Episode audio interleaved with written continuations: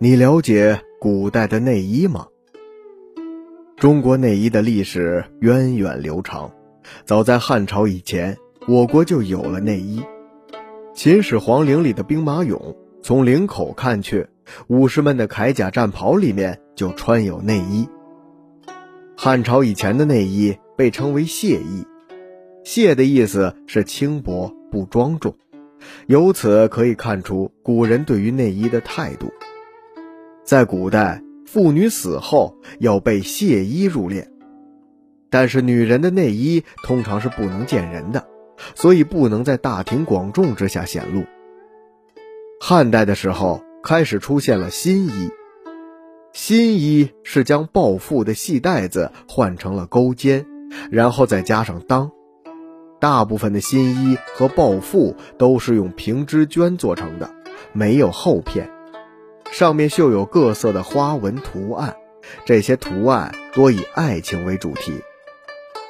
魏晋时期的人们又将抱负和新衣做了改良，然后就形成了两裆。两裆是由北方游牧民族传入中原的。两裆和抱负、新衣的区别在于它有两层，两层之间有衬棉，而且有厚片。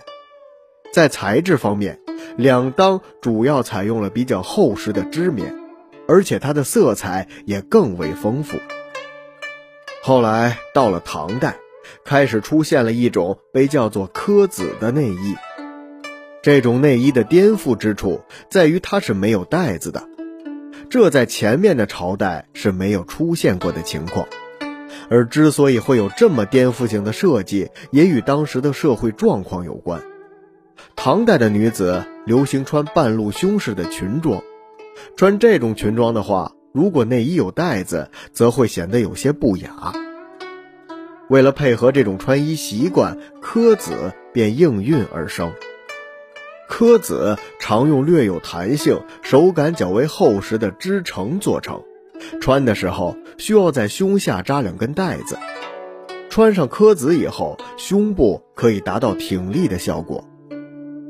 在宋代的时候，抹胸开始出现。平常人家做抹胸，时常用的是土布，而贵族人家则常用丝织品，并在上面绣上形色各异的花卉。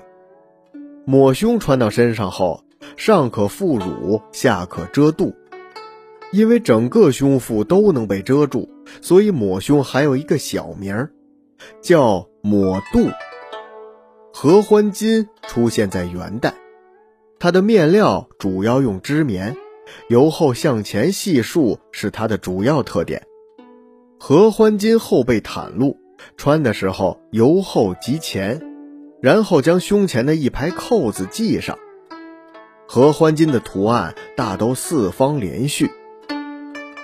到明代的时候，衣衫已经出现了用纽扣的样式。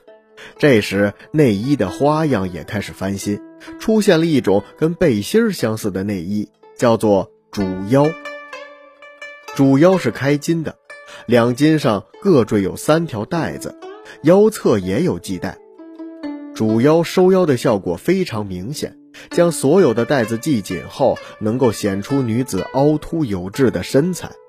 可见，在明代。女子已经试图通过衣饰来勾勒出迷人的身材轮廓和曲线了。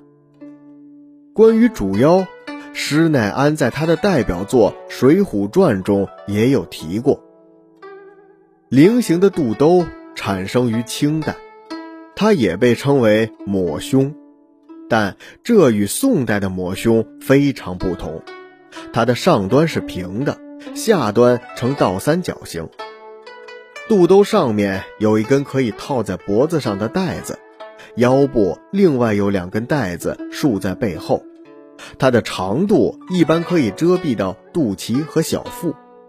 做肚兜所用的材质以棉和丝绸居多，而系束所用的带子则多种多样，金链、银链、铜链、丝绢都有人用。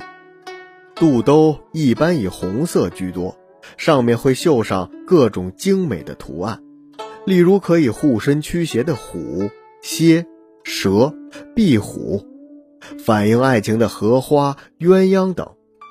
在清朝，肚兜不是女人的专利，男人也穿肚兜。怎么样？介绍到这里，大家对我国古代的内衣文化应该有所了解了吧？